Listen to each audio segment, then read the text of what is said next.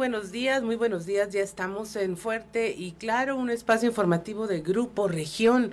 Hoy es viernes 5 de agosto de 2022 y hoy se celebra a quienes llevan por nombre Abel. Saludamos como todas las mañanas a quienes nos acompañan a través de nuestras diferentes frecuencias de Grupo Región en todo el territorio del estado. Por región 91.3 Saltillo en la región sureste, por región 91.90.1 en la región centro, carbonífera, desierto y cinco manantiales, por región 103.5 en la región Laguna y de Durango, por región 97.9 en la región norte de Coahuila y sur de Texas, y más al norte aún por región 91.5 en región Acuña, Jiménez y del Río, Texas. Un saludo también a quienes nos siguen a través de las redes sociales y por la página de Facebook Región Capital Coahuila. Ya se encuentra activada también nuestra línea de WhatsApp al 844-155-6915 para recibir sus mensajes, sugerencias, comentarios, denuncias y cualquier comunicación que desee tener usted con nosotros. A esta hora de la mañana, 6 con 7 minutos, la temperatura en Saltillo está en los 18 grados, en Monclova 28, Piedras Negras 27, Torreón 25 grados, General Cepeda 18, Arteaga 21, Ciudad Acuña 28 grados, en Derramadero al sur de Saltillo hay 16 grados, Musquis 27, San Juan de Sabinas 27 grados, San Buenaventura 28, Cuatro Ciénegas 26 grados, Parras de la Fuente 20 y Ramos Arispe 19 grados, pero si usted quiere conocer a detalle el pronóstico del tiempo, vamos con Angélica Acosta.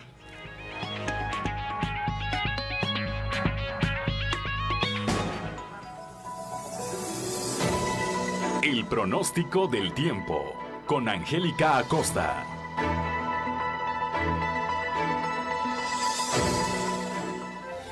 Hola, ¿cómo están? Muy buenos días. Feliz y maravilloso viernes y a inicio de fin de semana. Vámonos con la información del clima. Saltillo, máxima de 30 grados para el día de hoy, mínima de 15 durante el día, periodo de nubes y sol. Va a estar muy cálido por la noche, áreas de nubosidad. La posibilidad de lluvia, 29%. Eso es para Saltillo. En Monclova siguen las temperaturas cálidas, 38 grados como máxima, mínima de 24 durante el día. Vamos a tener un cielo nublado, sin embargo se va a sentir cálido.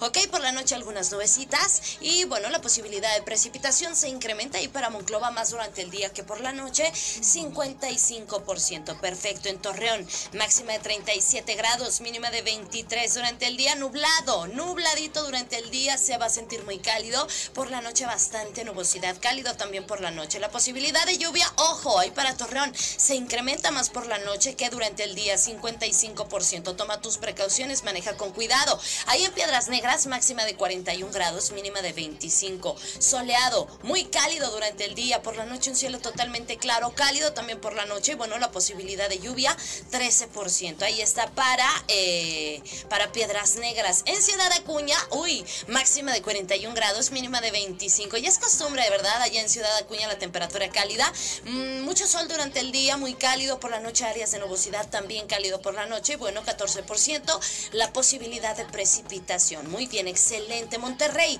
Sultana del Norte, 39 grados como máxima, mínima de 22 para este inicio de fin de semana. Durante el día mucho sol, muy cálido y por la noche un cielo totalmente claro. La posibilidad de precipitación, 4%. Amigos, ahí están los detalles del clima. Que tenga usted un feliz y maravilloso fin de semana. Nos escuchamos el lunes. Buenos días.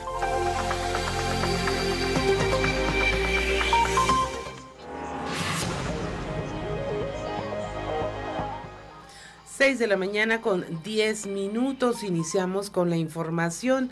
El gobernador Miguel Riquelme supervisó las acciones que se implementan en la mina de carbón Camino a las Conchas, en la región carbonífera en Agujita, pertenece al municipio de Sabinas, para el rescate de los al menos 10 mineros que aún están atrapados. Al momento se mantienen cinco bombas de extracción de agua eh, que suman 150 caballos de fuerza. Están instalando otras dos bombas sumergibles para tratar de acelerar este proceso de liberar el túnel de agua. El mandatario estatal recibió un reporte sobre la situación, así como de las estrellas se están inventando por parte de las autoridades de los tres órdenes del gobierno y del propio ejército mexicano. De la misma forma, se entrevistó con las familias de los mineros atrapados para brindarles el apoyo necesario, así como al personal operativo para que continúen con las labores que sean necesarias. Actualmente hay alrededor de 150 personas que pertenecen a diferentes dependencias como la Secretaría de la Defensa Nacional, la Guardia Nacional, la Fiscalía del Estado, la Secretaría de Gobierno, Secretaría del Trabajo, Salud y Protección Civil, además de eh, los apoyos de los DIF estatales y municipales para atender esta contingencia.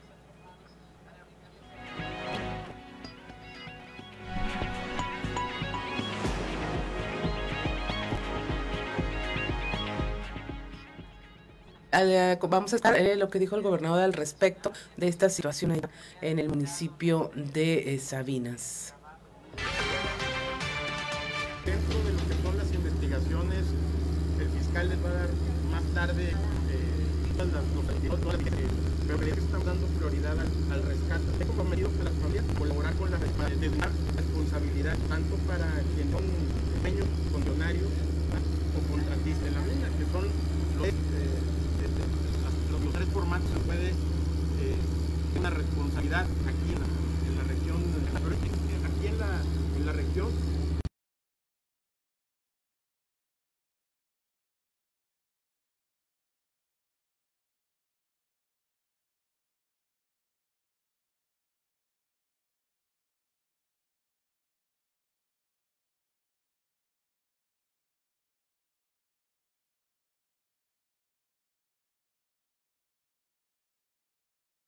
es, característico que de alguien es la concesión, este, alguien la explota y también puede haber un tercero que es el contratista que entra a la ya realmente a la mina y tiene y tiene ¿Hubo negligencia, ¿Hubo negligencia de por parte de la Secretaría del Trabajo Federal, gobernador? No me toca a mí deslindar esa responsabilidad, sin embargo, bueno, eh, repito que lo primero es rescatar a los, a los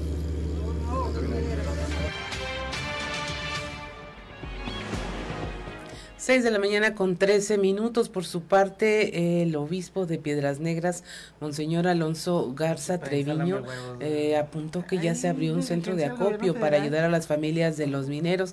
También se instaló una capilla de oración que estará activa hasta que se concrete el rescate. Hizo un llamado también a las autoridades para que se aseguren de que haya las condiciones dignas de trabajo en estos lugares, cuestionando que no se han hecho cambios y siguen estos accidentes accidentes ocurriendo? Eh, vamos a decir que la presencia de un servidor tiene tres objetivos principales o tres finalidades. La primera es el brindar a los familiares el apoyo, el consuelo y la compañía. Eh, hemos instalado un lugarcito muy cerquita aquí, en la Quinta Calvillo, en donde tenemos un centro de acopio para las personas que deseen traer algunas cosas para ellos con toda seguridad habrá mucha gente generosa y eso llegará, llegará a ellos. Segundo, una capilla de oración estará desde este momento, ya, ya estamos empezando, ya empezamos ahí la oración hace un momento, y va a estar todo el tiempo hasta que los mineros sean rescatados. Y el tercer motivo de esta presencia es también para volver una vez más a exhortar a las autoridades a que busquen que los mineros tengan condiciones dignas de trabajo. Comentábamos hace un momento que cada vez que existe un accidente, las diferentes autoridades dicen, ahora sí, se van a tomar medidas. Pero lamentablemente, pues vemos lo mismo, la situación sigue siendo la misma. Y como no han cambiado las condiciones, sin querer ser ave de mal agüero, podemos decir que se volverá a repetir mientras esto no cambie. Los mineros están haciendo un esfuerzo por todo México. El trabajo que ellos realizan es para todos los mexicanos y requieren también de las autoridades el apoyo que ellos necesitan para que Hablando fuerte y claro, Monseñor Alonso Garza Treviño, obispo de Piedras Negras, 6 de la mañana con 15 minutos. Este accidente ocurrió cuando los trabajadores eh, se toparon con un área contigua que estaba llena de agua. Al derrumbarse provocó esta inundación, dejando atrapado a este grupo de mineros. Escuchemos el testimonio de Jaime Rico Montelongo, quien es primo de uno de los mineros que se encuentra atrapado, Jaime Montelongo Pérez. Mira, anoche a las, a las 12, la 1 de la mañana, ¿verdad? Tenían un avance de 13 metros, les faltaban 24 metros por, llegar al fondo. En realidad, pero ahorita acabo de llegar yo, ¿verdad? Y este, me comentan los compañeros que se quedaron en la guardia que es muy mínimo la cantidad que están avanzando.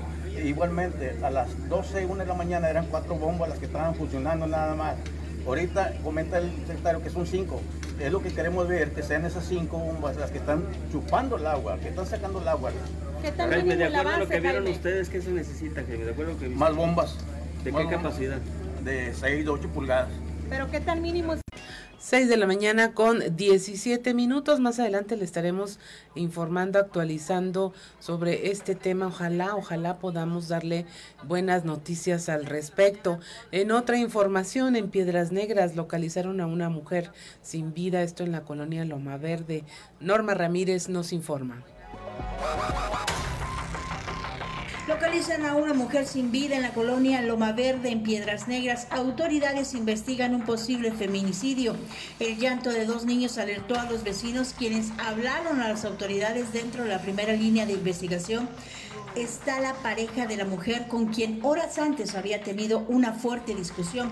Personal del PRONIF ya se presentó en el lugar para el resguardo de los menores, en tanto las diferentes corporaciones trabajan en las indagaciones.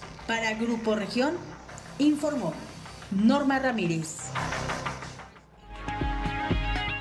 6 de la mañana con 18 minutos. Si usted nos sigue a través de la radio, le invitamos a que vaya a nuestras redes sociales para mostrarle y compartirle este video en donde eh, vemos como en las calles de Guadalajara una pareja de abuelitos y su mascota quedaron atrapados en medio de una inundación. Como le habíamos anticipado aquí, habría lluvias en la mayor parte del país, lluvias fuertes, y allá en Guadalajara provocaron en varias zonas de la ciudad, entre eh, ellas esta colonia, pues que hubiese fuertes inundaciones.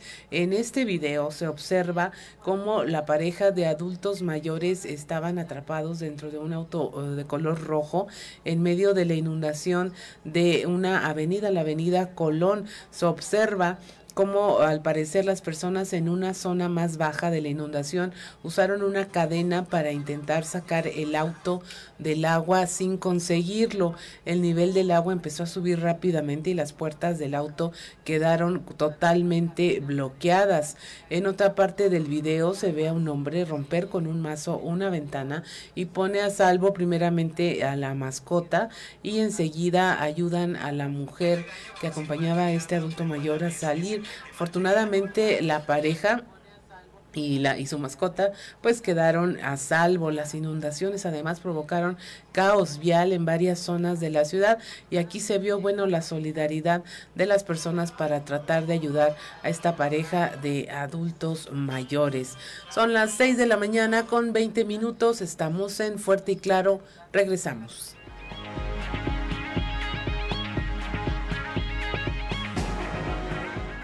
6 de la mañana con 24 minutos. Si usted nos sigue a través de la radio, escuchó Besos de Ceniza de Timbiriche. Esta es una canción de 1987, la última que le tocó interpretar a Mariana Garza dentro del grupo, pero esta es una versión actual, ¿verdad, Ricardo Guzmán?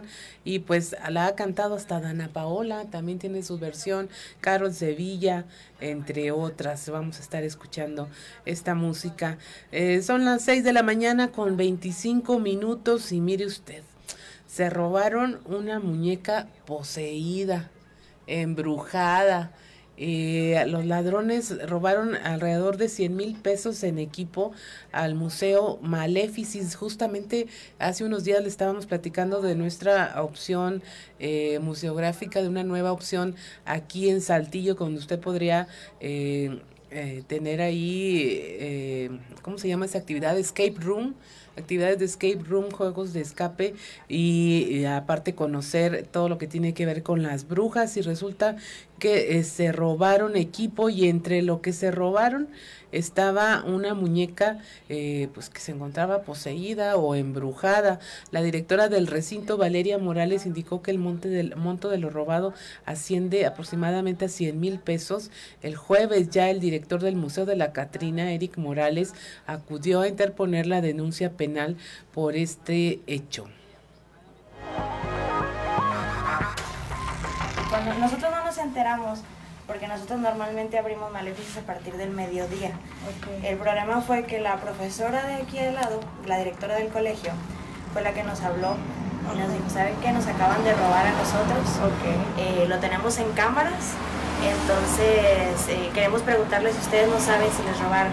Nosotros pues no tenemos cámaras todavía aquí y en ese momento dijimos, no, pues no sabemos de nada. Dijo mi papá, ¿sabe qué? Váyanse a revisar. Llegamos mi hermana y yo y todo el museo estaba boca abajo, o sea, todo lo voltearon, todo lo movieron, pero no se llevaron ninguna escultura del museo, ni nada del museo. Se llevaron todo el sistema de sonido, de luces, se llevaron aproximadamente cuatro bocinas, son muy pesadas, son enormes las bocinas. Se llevaron eh, una computadora, la mezcladora de sonido, el ecualizador, otra consola, luces que nos acababan de llegar y un día antes nosotros las instalamos porque nos llegaron de Estados Unidos. Okay. Y ya cuando regresamos, pues todo, todo estaba, todas las puertas abiertas, los, las cadenas estaban todas rotas, los candados se seguían cerrados, pero todas las cadenas estaban rotas. Y pues ya en ese momento empezamos a ver con la directora, a ver si tenía la fotografía, llegaron las autoridades para ver cómo se podía resolver y aparentemente entraron por la parte de atrás, porque pues aquí estaba completamente cerrado, pero en la escuela la, la entrada principal a ellos sí les cortaron como que con algún serrucho o algo les cortaron.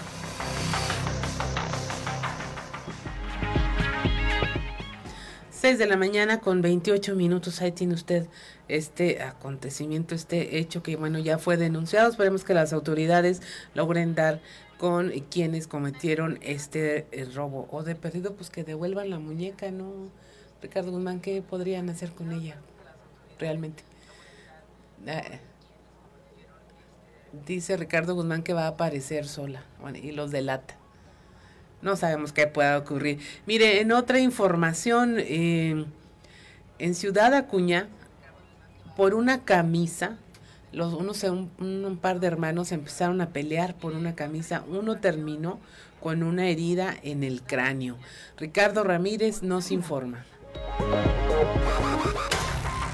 después de recibir el reporte de una riña al interior de un domicilio en la tercera privada de los Altos de Santa Teresa, elementos de seguridad pública se trasladaron a este lugar, llegando al domicilio marcado con el número 1268-A, en donde se encontraron con un hombre de 34 años con una lesión sangrante en la cabeza. De inmediato se solicitó apoyo de los paramédicos de la Cruz Roja Mexicana, quienes llegaron a este lugar ubicado sobre la calle Tierra Tecapa, en donde atendieron al señor Jairo Iván, de 34 años, quien presentaba una herida de 10 centímetros en la cabeza además de una posible fractura en el brazo izquierdo y golpes en diferentes partes del cuerpo. Según comentó, momentos antes sostuvo una fuerte discusión con su hermano, identificado como Jesús, de 36 años, quien lo golpeó con un barrote de madera de 2 por 2 pulgadas, porque este se había puesto una de sus playeras, situación que molestó a su hermano y terminó agrediéndolo. Elementos de seguridad pública llevaron a cabo la detención de Jesús, el hermano agresor, con quien comparte domicilio Jairo Iván, quien posteriormente fue llevado al Hospital General para que recibiera atención médica por las lesiones que presentaba. Asimismo, las autoridades lo invitaron a que interpusiera la denuncia formal en contra de su hermano. Sin embargo, este comentó que no lo haría, por lo que Jesús permanecerá solamente las 12 horas que marca la ley en detención en seguridad pública. Posteriormente, recuperará su libertad. Informó para Fuerte y Claro Ricardo Ramírez. 6 de la mañana con 30 minutos. Si nos sigue a través de la radio, lo invitamos a que vaya a nuestras redes sociales para mostrarle este video en cómo eh, aquí en Cadereyta, aquí cerca, la Fiscalía Especializada Antisecuestros detuvo a 12 personas. Aseguraron armas largas, todo esto con el apoyo de eh, la Fuerza Civil. En un principio el operativo fue realizado en la colonia Centro, en el Boulevard Benito Juárez, durante la madrugada de este jueves, en, el, un domicilio con eh, el número... 1110. Luego la movilización se extendió hasta otro punto en la colonia Praderas de Cadereyta. Ahí hubo un enfrentamiento a balazos entre los elementos de seguridad y las personas finalmente detenidas. La movilización de las autoridades policíacas continuó hasta esta mañana, pues en ambos puntos eh, había custodia por parte de agentes ministeriales. Las personas detenidas, pues presumiblemente se dedicaban o estaban involucradas con una red de secuestro. Y es momento de presentarle a usted nuestra portada del día de hoy del periódico Capital. Eh, en un medio de Grupo Región. Aquí le tenemos como nota principal, bueno, pues este avance en el rescate de los mineros atrapados por este accidente en Agujita. Ahí está la supervisión, estuvo la supervisión del gobernador Miguel Riquelme que dijo que esto era una prioridad, extraer el agua que inundó la mina en donde continúan atrapados. Informó que ya se presentó también un representante de la mina ante la Fiscalía del Estado. También le tenemos esta información hay en estudio, hay un caso sospechoso ya de viruela del mono en Coahuila. La Secretaría de Salud del Estado se eh, informó que se trata de un hombre de 34 años de edad, quien es atendido en el Hospital General de Zona de Medicina Familiar número 16, allá en Torreón. Él desde el 23 de julio presentó síntomas de fiebre, úlceras orales, malestar general y este bueno ya tenía estas eh,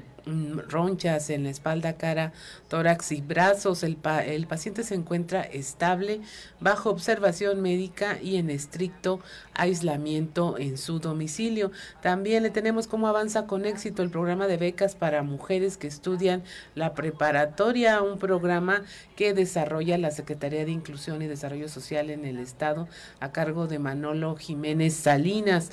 Le hablamos de la inauguración de los Juegos Municipales de los Adultos Mayores esto a manos del alcalde José María Frastro Siller y la presidenta honoraria del DIF Saltillo, Beatriz Dávila. Estos son juegos para ah, los adultos mayores en su vigésimo cuarta edición. Le hablamos también de cómo en el 2022 era un gran año para la inversión extranjera en Coahuila. Esto lo señala. Eh, el empresario Jesús María Ramón Aguirre.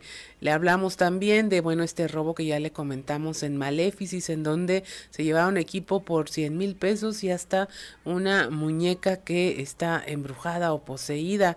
También eh, le hablamos de cómo el obispo de la diócesis de Piedras Negras, Alonso Garza Treviño, se trasladó a la mina donde están atrapados los trabajadores para brindar apoyo y consuelo a, a los familiares y pidió también que se garantizara la seguridad de los trabajadores dijo que en todo el país pues este es la minería es un trabajo de alto riesgo y le hablamos pues también de cómo el gobernador supervisó estuvo ahí para supervisar las labores de rescate.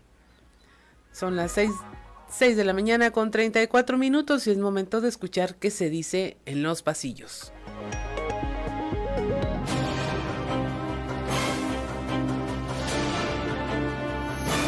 Y en el cartón de hoy buenos deseos que nos muestra la secretaria del Trabajo Luisa María Alcalde, quien está a la orilla de una de las minas derrumbadas mientras les dice a las personas atrapadas, deseamos de todo corazón que sigan vivos, a lo que le responden desde adentro, deseamos de todo corazón que usted haga su trabajo y nos dé mejores condiciones laborales. Desde las primeras horas de ayer y con acciones concretas llegó el gobernador Miguel Riquelme a la región carbonífera a supervisar las labores de rescate de los mineros ahí atrapados. Práctico como es, el Gober se puso de inmediato a gestionar el equipo necesario para desaguar la mina y por otro lado, instruyó a sus funcionarios a atender a los familiares de los trabajadores, así como a mantenerlos informados de los avances de las labores de rescate. Al que en cambio le tupieron en las redes fue al senador y empresario minero Armando Guadiana, luego de que casi 12 horas después de conocido el accidente ocurrido en una mina de carbón en Sabinas, se dignó a emitir un mensaje desde su cuenta de Facebook en donde se solidarizó con los familiares de los trabajadores atrapados. Y es que siendo de la carbonífera, como él mismo lo recordó, y además empresario del ramo, el respetable le increpó que su reacción hubiera sido tan tardía y generosa en buenos deseos, pero no en términos prácticos que le hubieran sido de más utilidad a aquellos por los que dijo estar preocupado. Ese tipo ya no tiene salvación.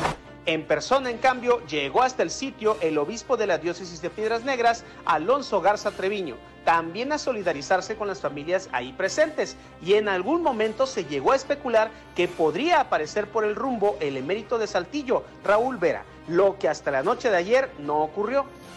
Y hoy hiciste un buen trabajo. La que brilló por su ausencia en el Foro de los Derechos Político-Electorales de la Población LGBT fue la consejera presidenta del IEC, Gabriela de León, quien pese a ser la anfitriona de este ejercicio inclusivo, no asistió y en su representación mandó a la consejera Madeline Figueroa, pese a que se contaron con figuras como el presidente del Tribunal Electoral del Estado de Coahuila, Sergio Díaz, y del presidente de la Comisión de Derechos Humanos del Estado de Coahuila, Hugo Morales. ¿Será que anda de vacaciones? ¿O no le interesó participar en un tema que no ha sido aprobado durante su gestión frente al IEC? ¿Quién sabe? Ahí sí no te puedo decir nada.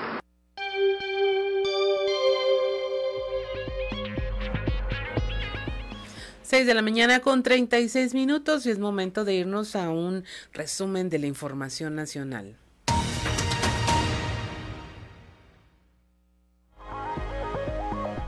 Esto por parte de la Compañía de Jesús en México. Expresó su solidaridad con los mineros de Sabinas, Coahuila, así como con sus familias. Oran porque los mineros que quedaron atrapados sean rescatados con vida.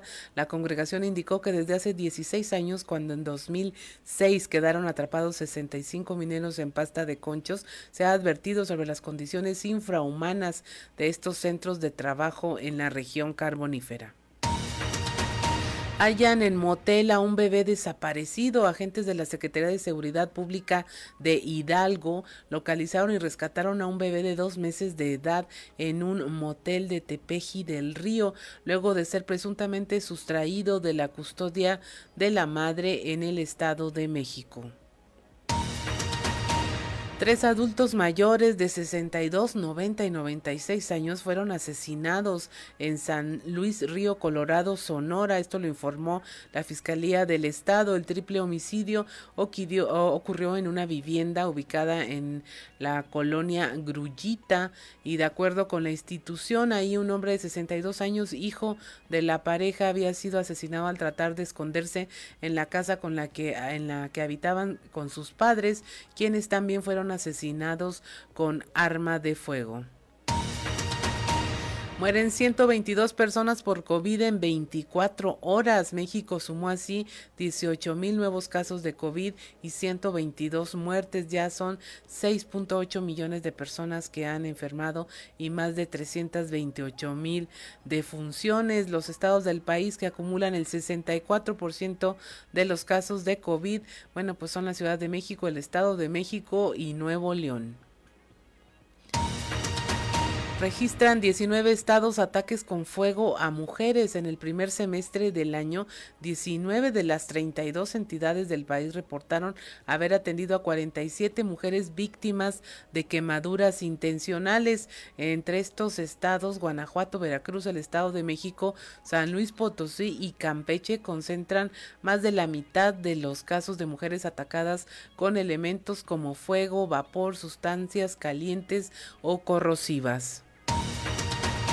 Y finalmente convocan a tetada masiva para incentivar la lactancia materna. Cada año del 1 al 7 de agosto en más de 120 países se celebra la Semana Mundial de la Lactancia Materna con la intención de enseñar y promover la importancia que tiene la leche natural en los recién nacidos. Este año nuevamente fue lanzada la convocatoria. Se prevé que participen más de 3.000 personas y va a haber 65 lugares a nivel nacional en donde se va a realizar esta actividad incluida aquí en el estado. En varias sedes van a tener esta actividad, la tetada masiva.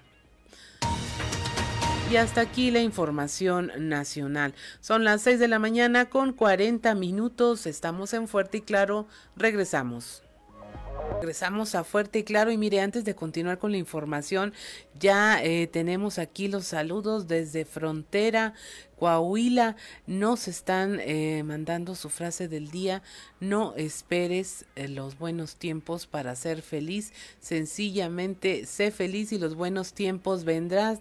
Vendrán, además don Roberto Garza Padilla nos manda una felicitación anticipada para este sábado 6 de agosto para su nuera.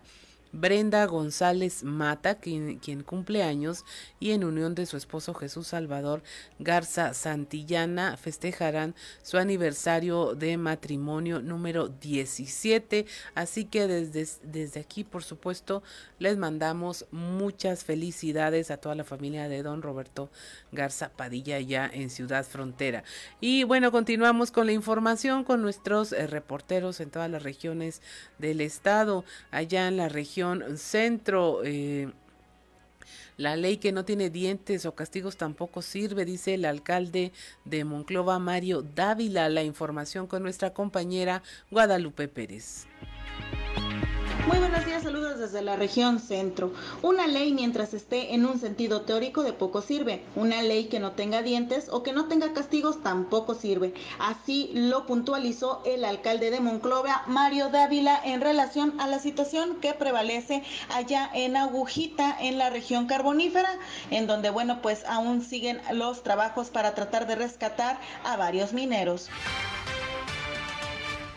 Nosotros somos solidarios en este tema con los ciudadanos. He estado platicando con el gobernador del estado de este tema.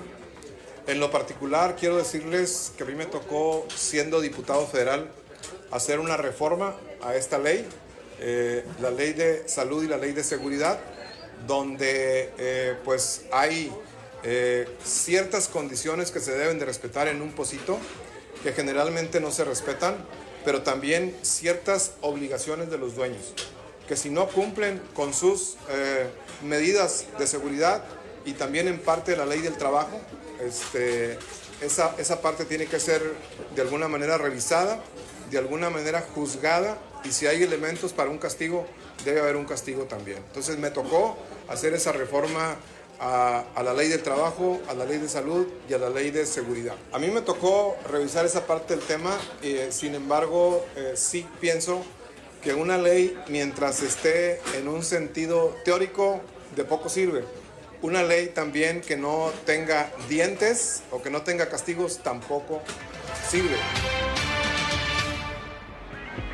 Saludos desde la región centro para Grupo Región Informa, Guadalupe Pérez. 6 de la mañana con 48 minutos para el presidente de Coparmex Laguna, Jorge Leopoldo Reyes Casas, sigue pendiente la elaboración de un diagnóstico de riesgos en la mina en las minas del país. La información con Víctor Barrón. Hola, muy buenos días amigos de Grupo Región en temas de la comarca lagunera. Para el presidente de Coparmex en esta región, Jorge Leopoldo Reyes Casas, sigue pendiente la elaboración de un diagnóstico sobre seguridad y riesgos en las minas de todo el país. Esto al opinar sobre el incidente ocurrido en la mina de carbón del municipio de Sabinas. Vamos a escuchar. Hay un centro empresarial en la parte de Acuña y ellos a lo mejor estarían más capacitados o a lo mejor eh, eh, con posibilidad de poder dar una declaración más amplia.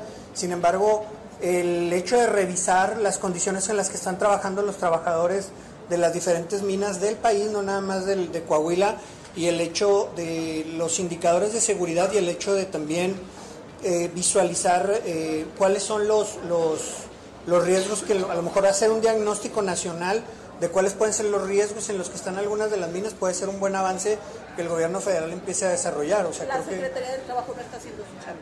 Eh, no, no, lo, no me gustaría decirlo como tal, te digo, me hace falta profundidad sobre ese tema en particular por la injerencia de mi centro patronal, pero creo que no nada más la Secretaría de Trabajo, creo que hay varios organismos que necesitan meterse a hacer un diagnóstico muy profundo sobre qué es lo que las condiciones en las que están los diferentes centros de trabajo.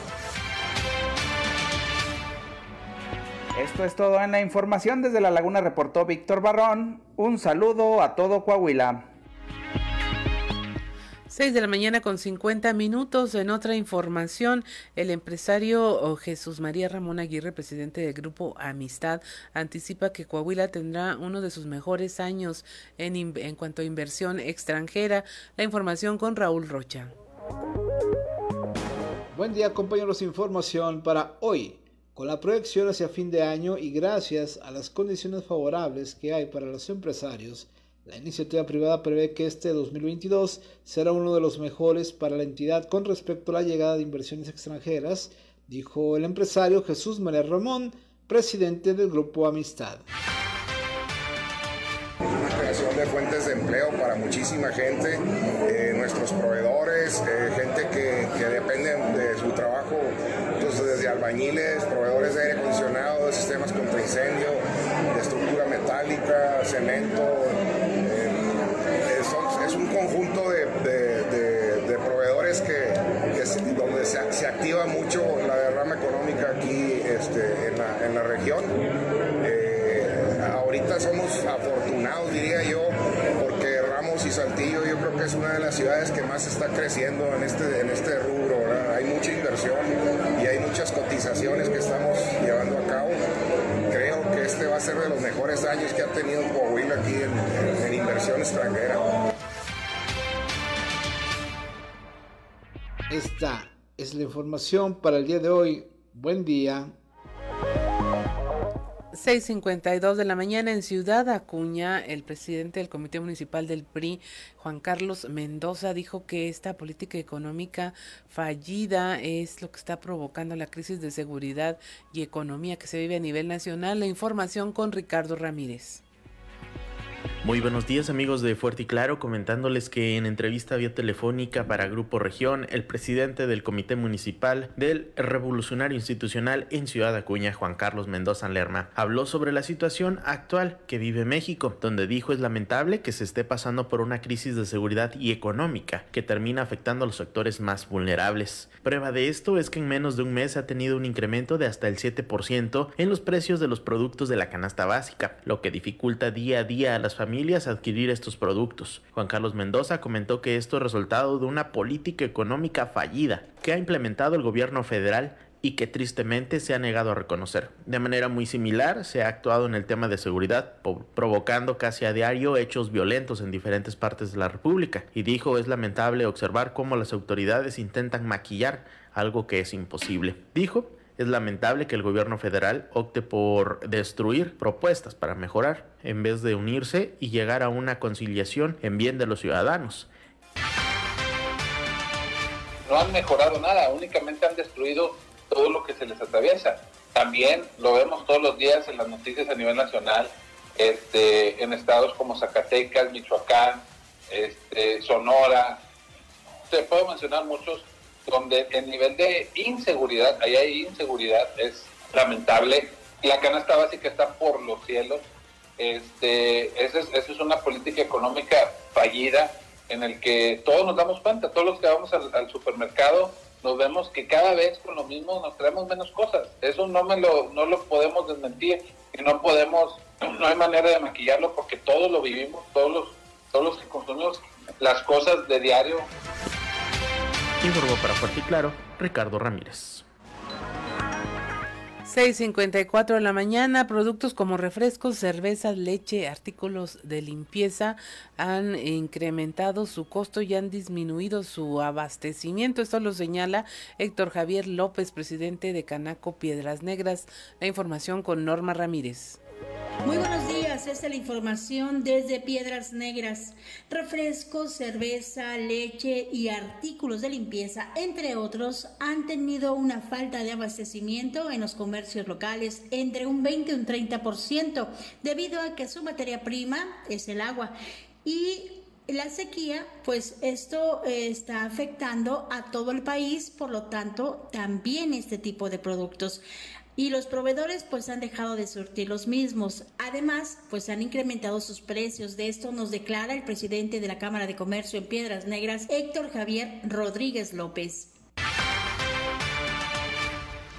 Y pues bueno, la escasez va desde un 20 hasta un 30% en la falta de surtido de productos. ¿Cómo qué tipo de productos? Por ejemplo, en el caso de, de leche, O sea, nos han estado quedando mal los proveedores ahí, por decirlo de esa forma.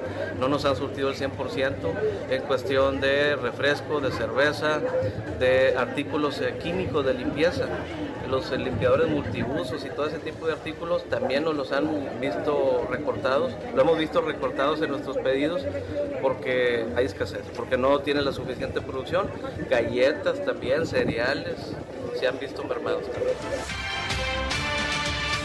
Fuerte y Claro, Norma Ramírez. 6 de la mañana con 55 minutos. Vamos a un corte y regresamos.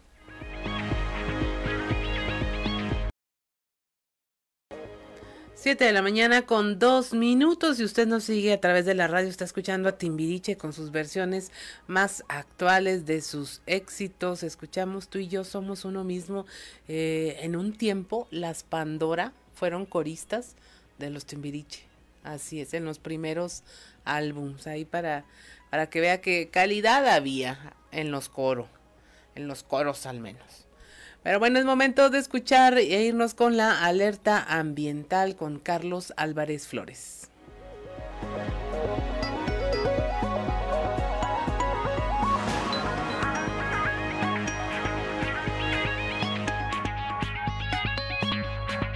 Alerta ambiental con Carlos Álvarez Flores. Muy buenos días. Continuando con el tema del agua.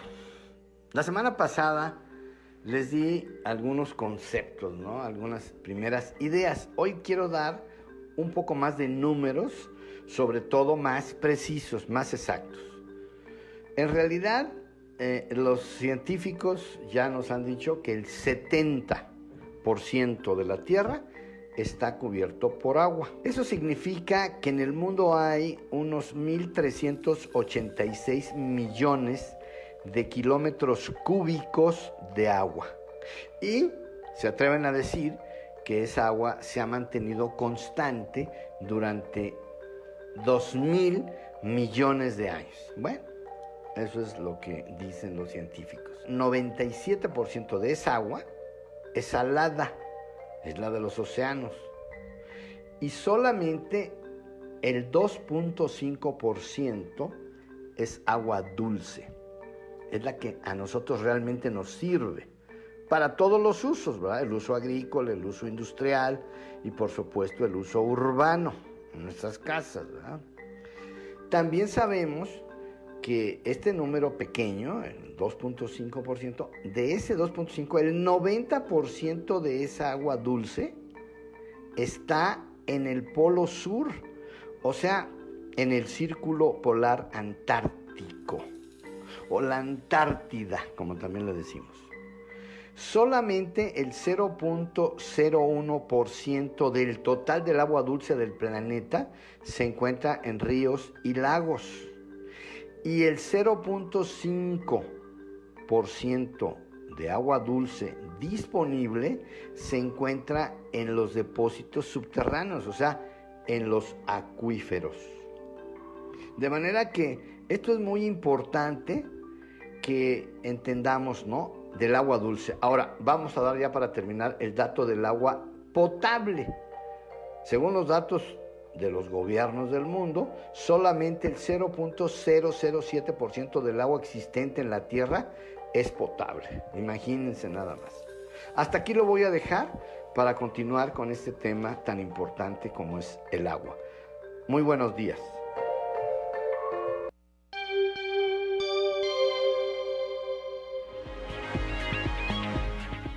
7 de la mañana con 5 minutos. Es momento de ir al contexto de la noticia con Luis Guillermo Hernández Aranda. El contexto de la noticia con Luis Guillermo Hernández Aranda. Ya no compra uno nada. Es la frase más recurrente que se escucha cuando vamos a hacer la despensa. Ir al supermercado cada fin de semana se ha convertido en un via crucis y no es Semana Santa. Los precios están por las nubes y el discurso desde Palacio es totalmente ajeno a la realidad.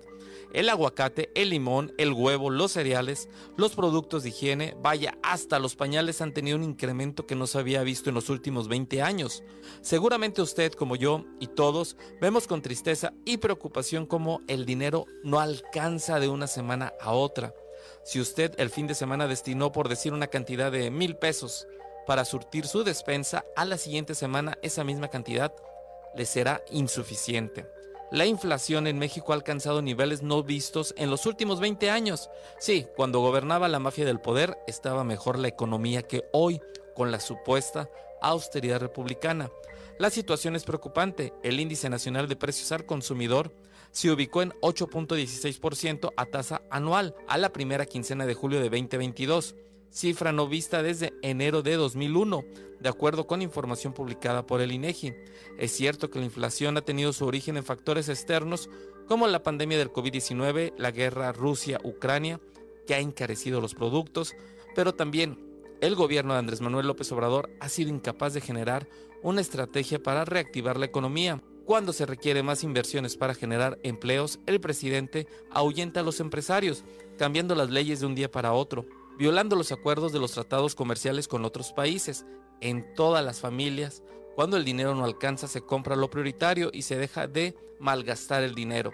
Esto no sucede en el gobierno federal, quien construyó un aeropuerto que hasta el momento es un elefante blanco y que incluso tiene menos vuelos que el aeropuerto de Torreón. También se gasta el dinero en proyectos inútiles como el tren Maya y la refinería de Dos Bocas, en vez de comprar medicamentos, vacunas, apoyar a los medianos y pequeños empresarios. Y de acuerdo con el Instituto Mexicano de Competitividad, la tendencia al alza de la inflación ha afectado en mayor medida a los hogares de menores ingresos, mientras que para los hogares de mayores recursos que se encuentran en el décimo decil de ingresos y perciben en promedio más de 50 mil pesos al mes, la inflación en los precios de la canasta al consumo fue de 7.92% entre junio del 2021 y del 2022. Para los hogares con ingresos de nivel medio, el incremento fue de 9.02%. Así que en el presente sexenio la pobreza ha aumentado el dinero alcanza menos, aunque cuando se vive en palacio es muy fácil salir cada mañanera y decir que la economía va muy bien. Soy Luis Guillermo Hernández, nos escuchamos a la próxima.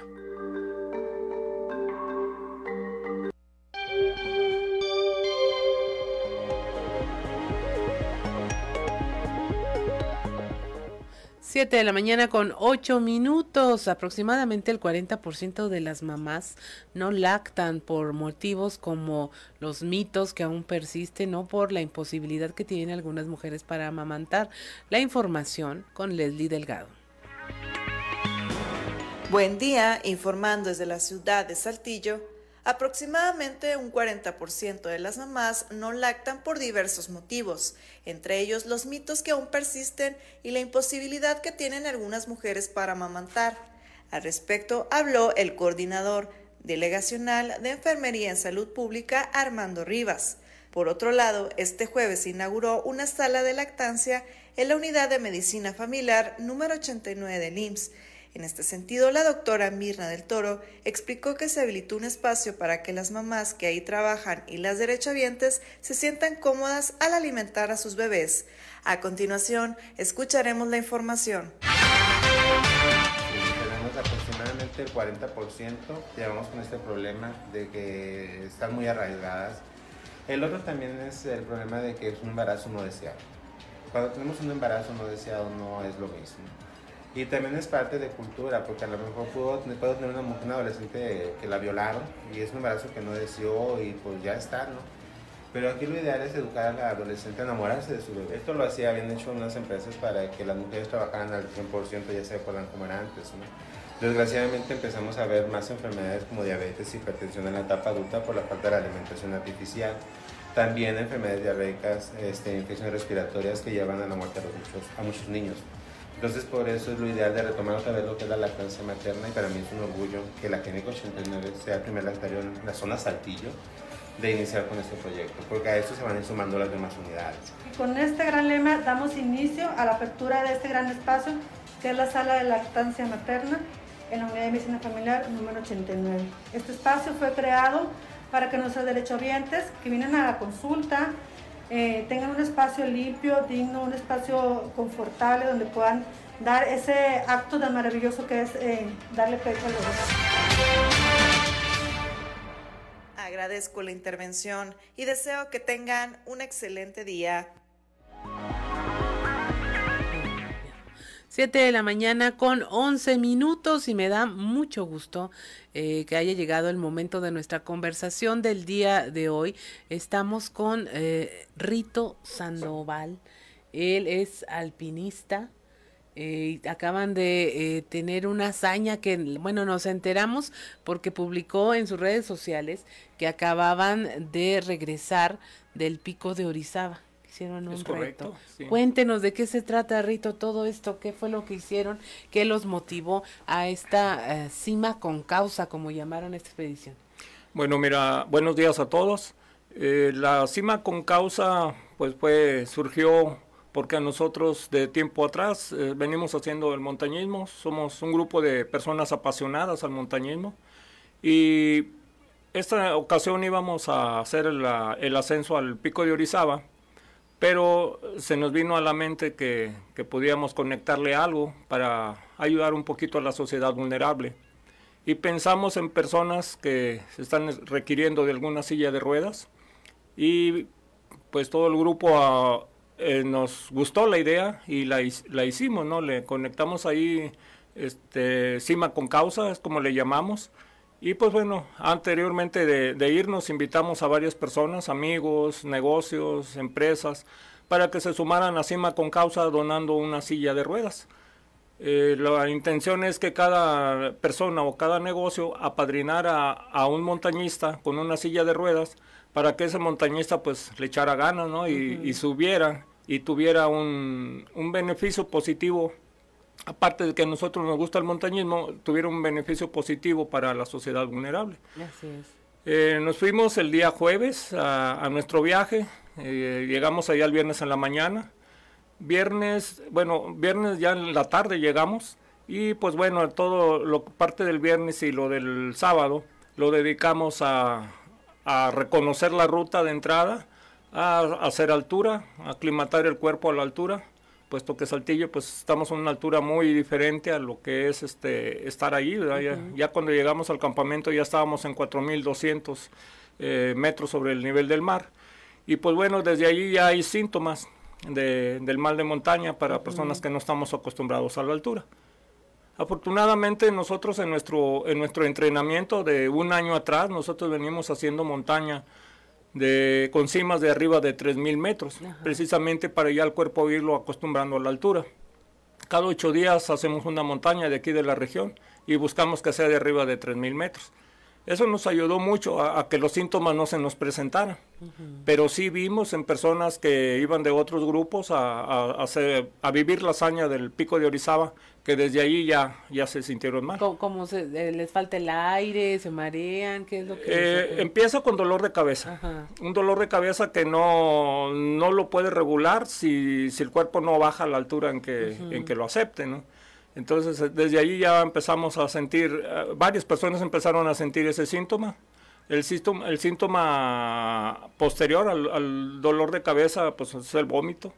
Entonces ya cuando hay vómito, ya definitivamente para atrás, o sea, no, no, no tienes por qué estar ahí. Y pues bueno, el grupo, al, final el grupo que se reunió ahí, nos reunimos, fuimos arriba de 70 personas, entre pues montañistas nacionales e internacionales. Tuvimos la oportunidad de estar conviviendo con montañistas argentinos, españoles, ecuatorianos. Y, pues bueno, nos queda la satisfacción que ningún extranjero pudo subir. Y al final de, los, de todos los 70 que estábamos, a la hora de la salida, solo 50 partimos hacia la cima. De esos 50 solo llegamos 20. Y de esos 20, 5 saltillenses logramos la hazaña. Nos llena de satisfacción, nos llena de orgullo, ¿verdad? Este, el que el entrenamiento que nosotros tuvimos fue muy disciplinado, fue muy duro. Este, tuvimos que dejar muchas cosas que a nosotros nos agradan, ¿verdad? Como las fiestas. Y, pues todos los domingos a las 5 de la mañana ya estamos en el punto de reunión para partir hacia la montaña que elegimos. ¿Es, ¿Es la primera vez que suben el pico de Orizaba? Sí, es nuestra primera vez, más sin embargo, en marzo de este año ya habíamos hecho cumbre también en el Ixtaccíhuatl, pero el, el pico de Orizaba para nosotros era la primera vez. Fue un momento increíble, o sea, es, es, es otro otro rollo, vaya, como dicen Sí, los chavos. sí. Este, muy, muy, muy bonito, la verdad. Muy rudo, muy peligroso. Hemos tenido también, hemos estado siguiendo las noticias tiempo atrás y, y ha habido personas que han, desafortunadamente han fallecido. Y pues nosotros tomando todas las precauciones, todas las medidas de seguridad, todo el equipo que te- te tuvimos que haber llevado para cuidar nuestra seguridad, pues lo usamos debidamente.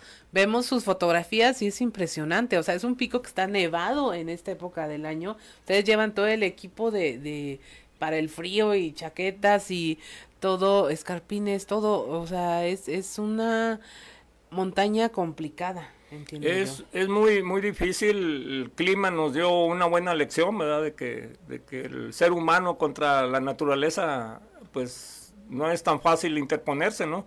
Pero sí, afortunadamente sabíamos a lo que íbamos y nuestro, nuestra vestimenta obviamente se, es ropa especial y tuvimos que usar cuatro capas y llevábamos una quinta por si, si era necesario. Así Pero es. con cuatro capas tuvimos que hacer frente. El, el clima, como le comento, se nos complicó. Se cerró de niebla, no teníamos visibilidad, este, nos nevó, nos, nos llovió, nos ¿Qué cayó. tantos grados alcanzaron? Estuvimos a 14 grados bajo cero. Bajo cero. Sí, cuando eh, veníamos registrando nuestras lecturas de, de temperatura, antes de llegar al glaciar nos marcaba 10 grados, 10 grados, 10 grados. Afortunadamente el ejercicio que veníamos haciendo nosotros veníamos pues sudando. Sí. No podíamos detenernos mucho porque inmediatamente sentíamos el frío. Cuando llegamos al glaciar sentimos el frío, ahora sí como vulgarmente decimos que calaba hasta los huesos, ¿no? Y, y, pues sí, ahí el registro fue de menos 14. O- Oiga, y aquí se acostumbra como en, en los alpinistas, los vemos en las películas que llegan a la cima y clavan su bandera, o su zarape, o su símbolo de, de el equipo. ¿qué Eh, sí, sí, hay, hay, este, pues hay muchas personas que todavía lo hacen, ¿no? Allá arriba en la cima hay una cruz y en esa cruz regularmente ya lo que se acostumbra van, cuelga uno su baren- bandarín- ban- banderín ahí, Ajá. ¿verdad? Y este, pero sí hay personas que todavía lo hacen. Eh, no pueden llevar un, un- una asta, ¿verdad? Porque el trayecto es Sí, difícil. para ¿verdad? transportarla. Pero sí lo hacen poniendo su bastón y en el bastón amarran el banderín y lo hacen simbólico, ¿no? Sí. Al final el banderín se queda en la cruz. ¿Es más sencillo el descenso o no?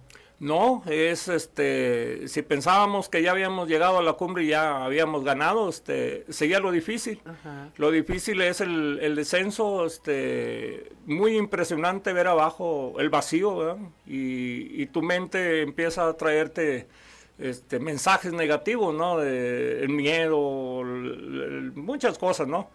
Y físicamente eh, un desgaste muy muy fuerte en rodillas, tobillos, ese es el, la- el- el desgaste más fuerte que tenemos. Y, y la verdad sí, sí estuvo complicado porque te digo, todo el camino de regreso nos estuvo nevando, nos estuvo cerrando la niebla, en ratito se despejaba, o sea, fue muy variable el clima. Este, afortunadamente cuando estuvimos allá arriba, tuvimos la oportunidad de, de- de que se despejó el clima y pudimos ver lo que queríamos ver, ¿no? Todo México a nuestros pies y, y, no, es impresionante, es indescriptible este, esa Debe bonita ser experiencia. imponente la vista, debe ser muy interesante. Imponente es ver también al volcán desde abajo cuando vas, es, lo ves y majestuoso, este, da miedo, inclusive empiezas a, a- a tener temor de y si no subo y si no esto, ¿verdad? Entonces este, sí es muy imponente verlo ya de frente. Así Este, más sin embargo, bueno, llevábamos una buena causa y, y- y por eso íbamos. Sí, eh, yo, yo lo que observo es que es algo que le- les apasiona mucho, le apasiona mucho y aparte le agregaron este elemento de vamos a hacer algo por alguien más. Sí, sí, es muy bonito, muy bonito este, estar haciendo algo por la sociedad. A nosotros nos gusta mucho siempre estar ayudando. Creo que, que pegó muy bien, nos, no- nos vino muy bien, ¿verdad? Como que fue una motivación adicional a lo que ya llevábamos de, de hacer CIMA sí o sí. Y pues bueno, este, afortunadamente, como te comento, tuvimos unos resultados extraordinarios, ¿no? Para, para lo, lo que vimos y lo que vivimos, fue extraordinario el- el resultado. ¿Algo más que quiera agregar? ¿Algún mensaje para nuestra audiencia? Sí, mire, pues lo seguimos invitando, todavía por ahí estamos abiertos a recibir el apoyo para las personas que, que quieran sumarse a Cima con Causa. También a las personas de bajos recursos que nos estén escuchando y que necesiten de una silla, este, llámenos, mi teléfono es el 844-385-8785. Con gusto los atendemos y, y vemos la la forma de cómo hacerle llegar su silla. El cómo sí. Eso sí. Muchas gracias Rito Sandoval por habernos acompañado esta mañana, una conversación que espero que le dé ánimos, digo, uno se marea hasta con los jueguitos virtuales en la feria, pero vale la pena hacer ejercicio y hacer algo que les apasiona y poner esta muestra de solidaridad, pues es, es algo que vale la pena que usted platique en su casa y se lo lleve a su mesa de conversación. Muchas gracias, 7 de la mañana con 21 minutos, estamos en Fuerte y Claro, regresamos.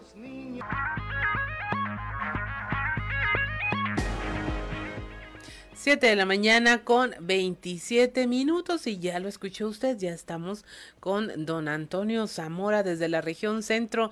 Don Antonio, muy buenos días, muy buen viernes. Oiga, ¿cuántos estarán así como con la canción de Timbiriche de que si no es ahora será mañana? Pues yo creo que todos, ¿no? O la gran mayoría. así es.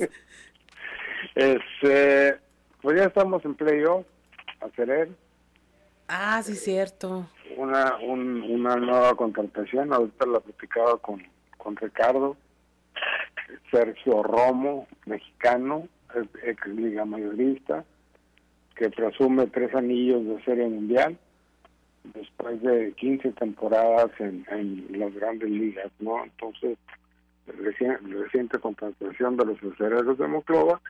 Y pues bueno, esto es significativo de que los dueños del club, este, la familia eh, Benavides Pape quiere que Acevedo salga el campeón de, nueva cuenta, ¿no? muy reforzado el equipo al final, que ayer, si mal no recuerdo, ayer, antes fue el último día para, para cambios y demás.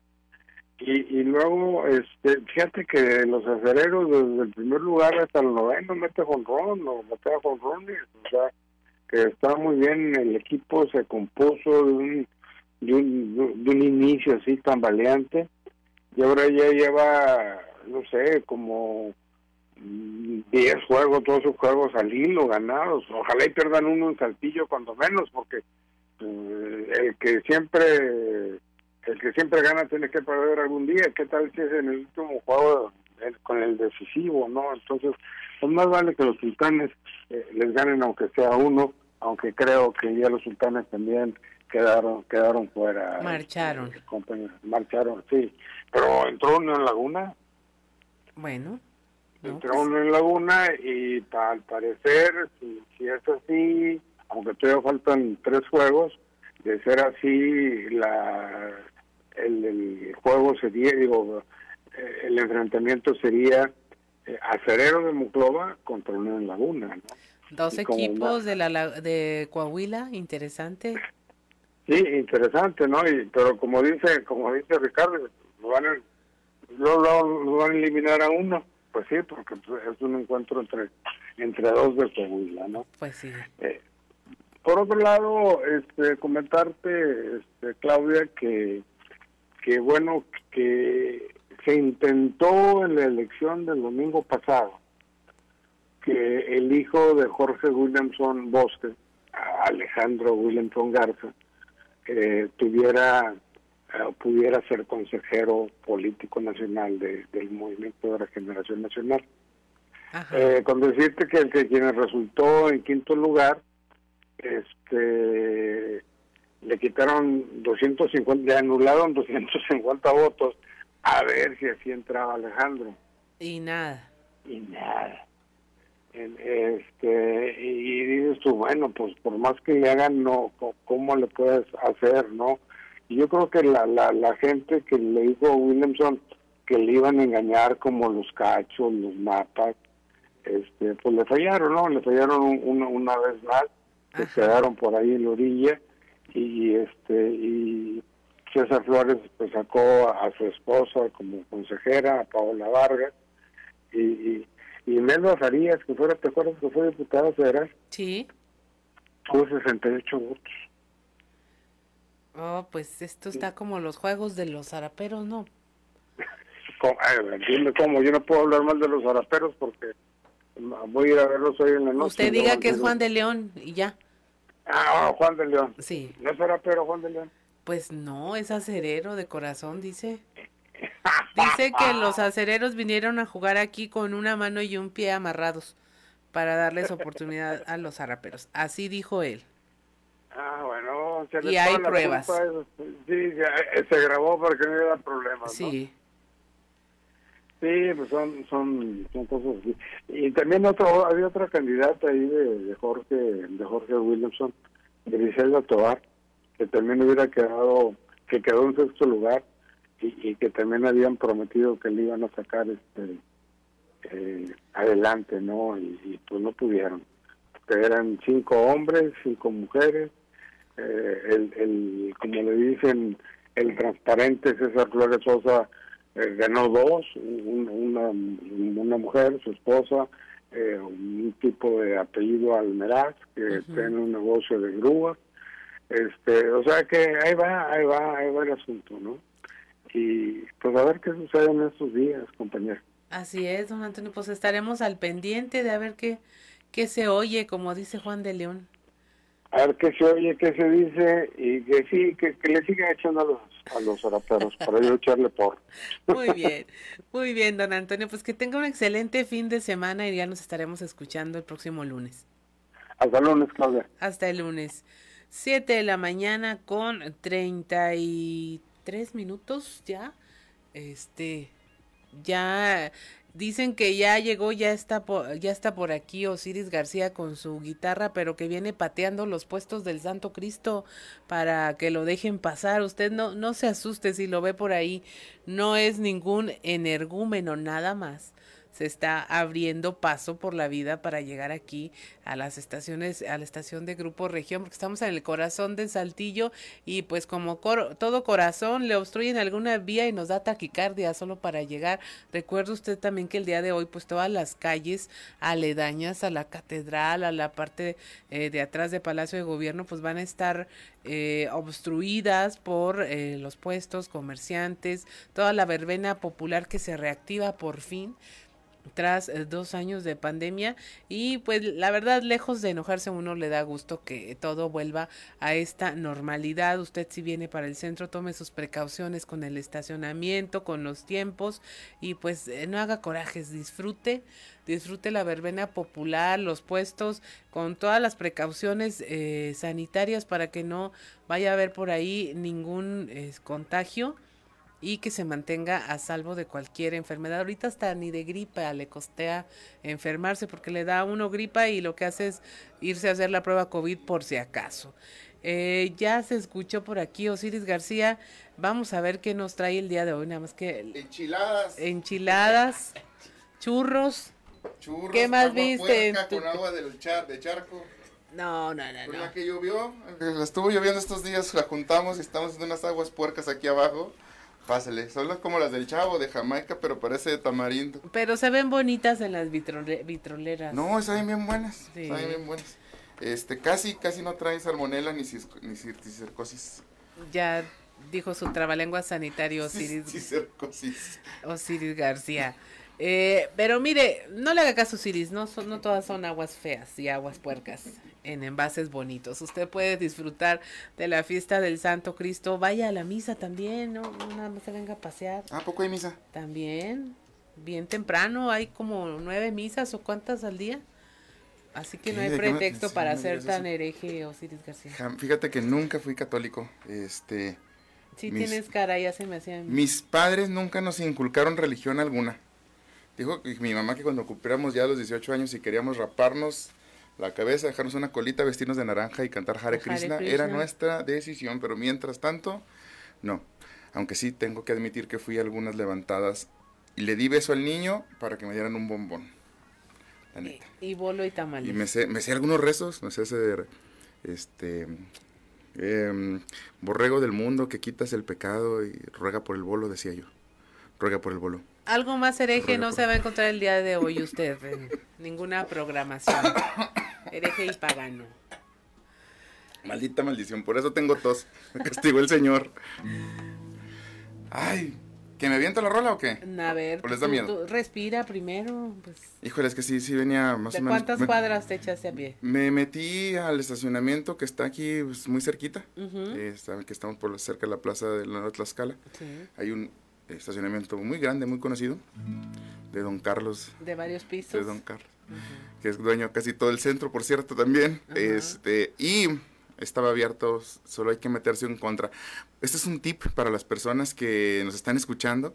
Eh, se pueden meter por- eh, en contra, eh, si vienes por, que es Aldama, esta callecita normalmente no sube. O sea, Ajá. sí se encuentra, pero ahorita yo le pregunté a un señor oficial, a que sepan que soy buen ciudadano, si soy mal creyente, soy buen ciudadano, Ajá. y si me dijo, solo por hoy sí te puedes meter en country. Entonces, si, si, si usted dice, no sé dónde dejar mi carro y está dispuesto a pagar 500 pesos de estacionamiento, véngase desde temprano y deje su coche estacionado en el estacionamiento de aquí, del de mero centro. Así es. Pues vamos a darle. Papantito,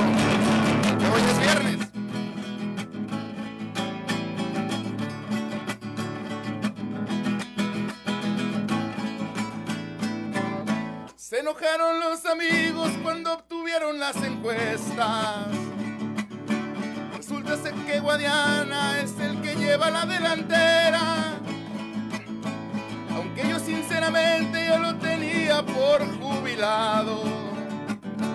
El rumbo se siente fuerte y una patada le dio a Ricardo. Y hay otro loco que como siempre se le durmió. Se toma fotos y todo mundo lo tira a león. Cierren las puertas, señores, que los gallos se despluman. Salió rezongón el viejo, ya le sabe bien a esto, no me queda ni una duda. Cierren las puertas, señores. Ya ni hablemos del de Acuña, aunque sabemos perfecto que todo esto es un invento y no habrá batalla alguna.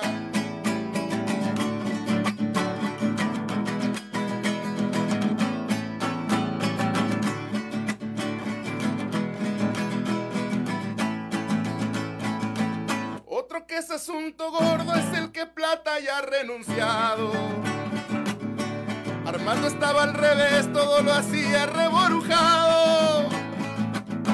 15 años y no hubo fiesta, la quinceañera se ha jubilado. Ahora intentan convencerle para que deje acomodado. Y a otros golosos, al ver el plato, les antojó. Y entonces vimos que solo el nombre nos empató. Ver, Javiercito, y usted que me vio, nada más me sacrifico y sigo la orden del gobernador. Se me va una semana del salón. A ver si cuando regresa se le quita lo mentirosón. Muchos son los tiradores, pero si ya solo hay una, los perfiles son perfectos y aunque ayer comieron puerco, hoy les mandan la lechuga.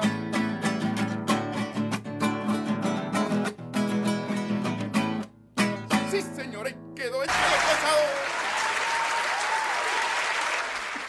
7:40 de la mañana andas filoso, Ciris. Es que anoche no me desvelé, Claudia Linda. Ahí Anoche me está. dormí temprano. Todo el- me ligero. Todo el ácido el día de hoy, así es. Muy bien.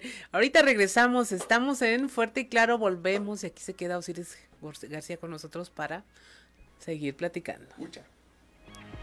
7 de la mañana con 45 minutos y en este momento nos vamos a enlazar con nuestro compañero Raúl Rocha, quien ya está desde muy temprano pendiente de la información que surge el día de hoy y está en el arranque de esta actividad eh, Coahuila 1000. Muy buenos días, Raúl. Hola, ¿qué tal Carolina? Buenos días. Sí, estamos aquí en lo que es el a, a- punto de darse este inicio de la Cola 1000 eh, Rally Desierto 2022, en un desplazamiento de un eh, restaurante del norte de, de la ciudad, eh, donde están eh, es- esos vehículos que son todo terreno y que estarán saliendo eh, para terminar en 400, que hasta hay tres puntos de inicio, una en Piedras Negras, otro en Torreón y otro y aquí en Saltillo, y pues donde obviamente se han convertido en las carreras más importantes eh, del Estado en relación a, a tra- turismo, ¿no? Sobre todo a esas personas que les gusta eh, la actividad extrema sobre ruedas. Eh, normalmente eh, esta esta competencia es abanderada y, y es este donde participa también el gobernador Miguel Ángel Riquelme Solís. Eh, así lo ha hecho desde que está en el cargo, pero en esta ocasión este no estará presente en la competencia, pero sí está en estos momentos asistiendo a dar el banderazo, es decir, que es una pausa para ayer por la noche de la estación que está viendo en Sabinas con los mineros, viene a dar este banderazo, nos va a acompañar solamente aquí a la salida de, de Saltillo y para volver a, a- estar al pendiente, hoy estado hasta este momento, pero ya está presente otra vez allá en, en Sabina, ¿no? Con la expresión de los mineros. Vamos a escuchar lo que nos acaba de comentar en una entrevista que dio en ese sentido de la actualidad de cómo están desarrollando los trabajos de rescate de los 10 mineros allá en Sabina. Eh, pero eh, voy a, a, a salir de manera simbólica algunos, algunos cuantos kilómetros para... ¿Y cómo va todo allá, amigo? De? Bueno, eh, eh, sigue, sigue avanzando eh, el rescate, eh, hay ya más bombas, ya llegaron más bombas en el transcurso de la noche. Ayer Comisión Federal de Electricidad instaló una línea de 1500 kVA, lo cual nos permite ya tener eh, suficiente energía para poder eh, instalar las bombas que hasta hoy amablemente han prestado distintas empresas, distintos particulares que se espera que el día de hoy todavía tenga mayor capacidad de, de extracción. Se mantiene la esperanza y esperemos que, que re- que, eh, podamos encontrar con vida a los, a los mineros. Hoy, hoy, hoy, se, espera ya que tengamos mucho mayor capacidad de extracción y quiero mencionar que están todas las dependencias federales, estatales y, municipales por parte del gobierno del estado.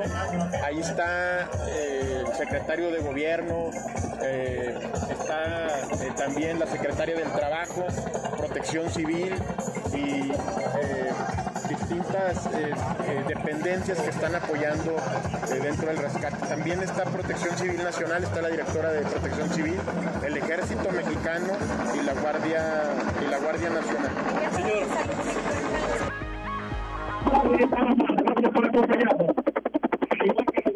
Bueno, pues eso fue lo que comentó el gobernador Miguel Ángel.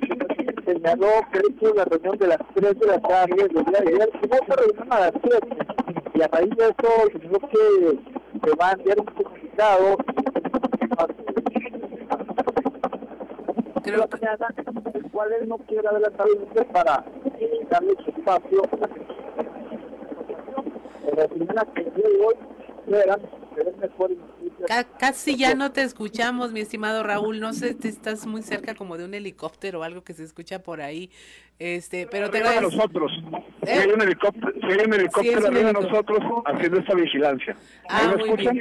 Ahí ya te escuchamos. Ya se alejó el helicóptero aquí que por resguardando la, la seguridad del espacio. Y bueno, eh, les comento que dijo que no- en breve habrá un comunicado por parte de la Secretaría del Trabajo y del Gobierno Federal después de las reuniones que hubo ayer por la tarde-noche. Señaló que no quiere adelantarse al tema, prefiere que sea este comunicado eh, en relación a los trabajos que están haciendo para que la, la opinión pública esté enterada, pero él señala de que tiene confianza de que hoy se avance mucho más y obviamente platicó con algunos de los familiares de los mineros que están ahí este, atrapados en la en la mina y obviamente tienen la preocupación porque cada momento que pasa pues eh, puede ser eh, de, mucha diferencia no al final de cuentas es lo que van a tratar hoy los rescatistas todos están trabajando en avanzar en el momento para tratar, si es posible, empezar a rescatar a los mineros el día de hoy, ya con la lo que la avanzaron el, el día de ayer, ¿no? En ese sentido. Así y es, regresa, en un momento más regresa para allá. Así es, Raúl. Pues muchas gracias por tu información. Que tengas un excelente día y después un fin de semana también gratificante. Gracias. Igualmente, buen día, a la orden. Buen día. Siete de la mañana con 51 minutos. Pues, ¿cómo ves, Osiris? Pues primero un saludo para Raúl Rocha, el gallo, amigo de hace tiempo. Y luego, eh, no, pues ahorita platicábamos acerca de las diferencias. eh, es imposible no hacer una conexión entre este acontecimiento trágico de Sabinas con lo que fue Pasta de Conchos hace pues ya cu- cu- 12 o 13 años, no, no tengo exactamente la fecha, pero era entonces el gobernador del estado Humberto Moreira. Eh, eh, imposible hacer la conexión, pero pues eh, deberíamos un poco hacer las diferencias de con las condiciones en las que se viene abajo la mina. En esta ocasión creo que estamos hablando de un socavón eh, este, que es, que es, Se inunda. eh, por agua. Sí. Y en, bueno, en Pasta de Concha estábamos hablando de una explosión de gas shale, que es un gas que es inodoro y que mm, es bastante, bastante explosivo. Eh, estaba viendo ahorita, pues, escuchando la, la declaración del gobernador diciendo que solamente iba a ser un arranque de manera simbólica de algunos kilómetros y después, pues, de nuevo a chambear, fiel a la costumbre que tiene de, de- de- de trabajar y creo que en el momento en el que se hace es bastante prudente además. Así es, porque pues estos accidentes lamentablemente seguirán ocurriendo si no hay una política que defina las mejores condiciones de trabajo Es, es en la región, Es una, en todas las regiones.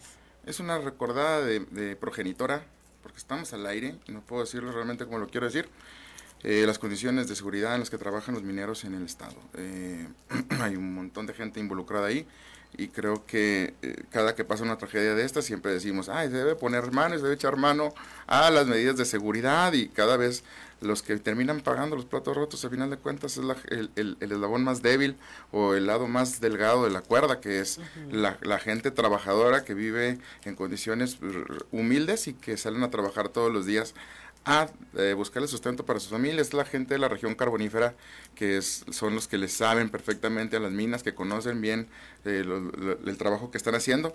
No es por falta de pericia de los, de los, eh, de los mineros. No. Eso que quede bien claro.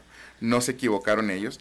Simplemente el equipo con el que trabajan, las medidas de seguridad, el mismo, eh, este, eh, las mismas autoridades reconocen que los planos de la mina no están actualizados, nada más para, para que vean eso. Y sí, de repente vemos ese tipo de cosas que en contubernio de que los mineros y algunos sindicatos no se toman las medidas de seguridad, ni aun cuando han pasado ya, miren, ya se nos ahogó el niño y todavía no tapamos el pozo. Así es, mi estimado Osiris. Pues, ¿qué vamos a hacer más que otra vez estar solidarizándonos temporalmente con los mineros? Luego se nos olvida. Sí, también nosotros. Ajá, eh, como sociedad, este, ya después no hacemos eco de sus peticiones, ya no vemos eh, que si se hizo algo aparte de eh, responder en el momento, pero pues ya es responsabilidad de todos este tema. Imagínense que solo por definición de nacimiento geográfico usted ya nazca con desventajas. Sí, no, y, Está muy mal eso. Sí, ¿dónde naciste? Simplemente Sí. el- el- la designación geográfica. Ajá. Y eso ya súmale muchísimas otras cosas como racismo, como clasismo, Ujú. muchas otras. Pero sí, pues por condiciones de pobreza, incluso el hecho de haber nacido en esas, por ejemplo, en la gente que es de la región carbonífera, que, que son de, digamos, de una tradición familiar de, de mineros y que, que, que desean continuar la, la tradición, que conocen bien su oficio. Por eso digo que no es falta de pericia del minero, sea, es tercera o cuarta generación de gente que está debajo de la tierra sacando, extrayendo algún, algún mineral. Entonces no es falta de pericia de ellos, pero pues sí, las mismas condiciones geográficas te condicionan a muchísimas cosas, entre ellas, bueno, la- el- posiblemente la miseria, ¿no? No son las mismas. la No es cierto que echándole ganas, no le haga caso al señor del coaching, que le dice que echándole ganas, que no te agüites, que, que, que si no tienes hambre nomás no es cierto. O sea, hay muchísimos otros factores e indicadores que son eh, eh, los, la- las verdaderas eh, cuñas que aprietan para que la gente verdaderamente no tenga las mismas oportunidades. No.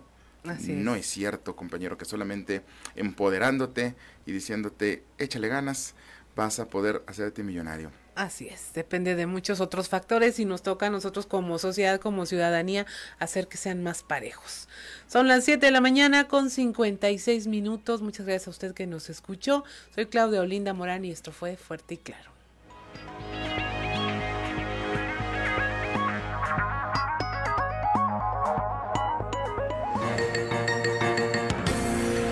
Escuchaste Fuerte y Claro. Las